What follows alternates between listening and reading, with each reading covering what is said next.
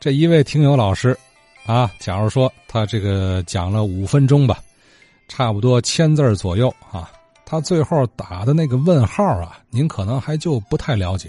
可是呢，当他说到了第四百七十六个字的时候，哎，有这么一句话启发到您了，触动到您的某个记忆点了。呃，可是和人家原本请教那问题又不沾边那么这时候有听友可能就会犹豫：哎呀。这个事儿啊，咱还给刘哲打电话不打呢？要不别添别添乱了是吧？哎，您千万别这么想，咱这不有个文词吗？这叫什么呢？叫“拔出萝卜带出泥”啊！您这个时候就得跟陈艳萌女士学习了。前天有位刘先生问说，这个河北省蛟河人当年到天津从事这个铸铁行业的情况。尤其是自家在西窑洼有个永兴铁厂，有没有了解？结果您听听，陈女士给聊到哪儿去了？那个昨天那个刘宝信先生说到他爷爷开的那永兴铁厂，嗯，没听说过我们家开的那个铁厂，像双吉工啊、什么祥利工啊、德聚工啊、千信等的铁厂和这个永兴铁厂有也有联系，所以我很抱歉。嗯，我大姐得脑梗塞失语了。我大哥于二零一七年过去了，他们知道的肯定比我多得多，只可惜，只剩下遗憾了。这个事儿只能是这样，我无能为力了。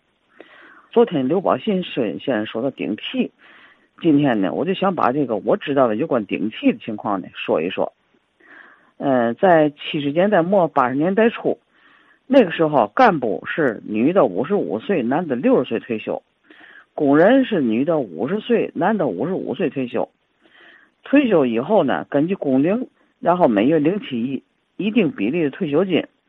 我记得最高的也就是工资的百分之八十，比上班拿的就少了。而且那时候呢，又没有退休补差这么一说，所以就出现了好多人呢抵触退休。呃，我的一位亲戚，厂里要他退休，还给他带上大红花，他就把大红花扔在地上，说嘛也不肯退。还有的做领导工作的哈，也是不肯退，天天到办公室去上班，搞得接替他的人呢也很无奈。再另外再加上当时年轻人就业也比较困难，所以呢，天津市就出台这个顶替政策，也就是让你退休，可以让你的一个子女到单位来上班，算是正式职工。结果呢，就出现了，如果家里边没有待业子女的，而他的亲戚家里有待业子女的。那么就可以来顶替，当然私下里是得给给这退休的人一些报酬的。像我的一个邻居，他就是顶替他姐姐的公公，呃，另外还出现了有孙子顶替爷爷的。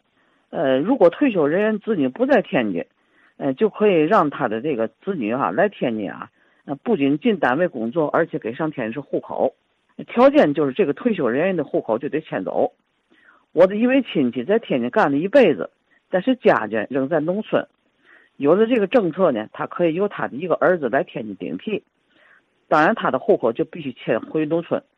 结果几个儿子就打起来了，都想顶替，嗯，最后呢达成协议就是抓阄，谁抓上了谁就来顶替他父亲，条件是这个人就必须给老父亲养老送终，其他的儿子就不管了。所以因为这个原因来天津人还真不少，但是都是没有技术。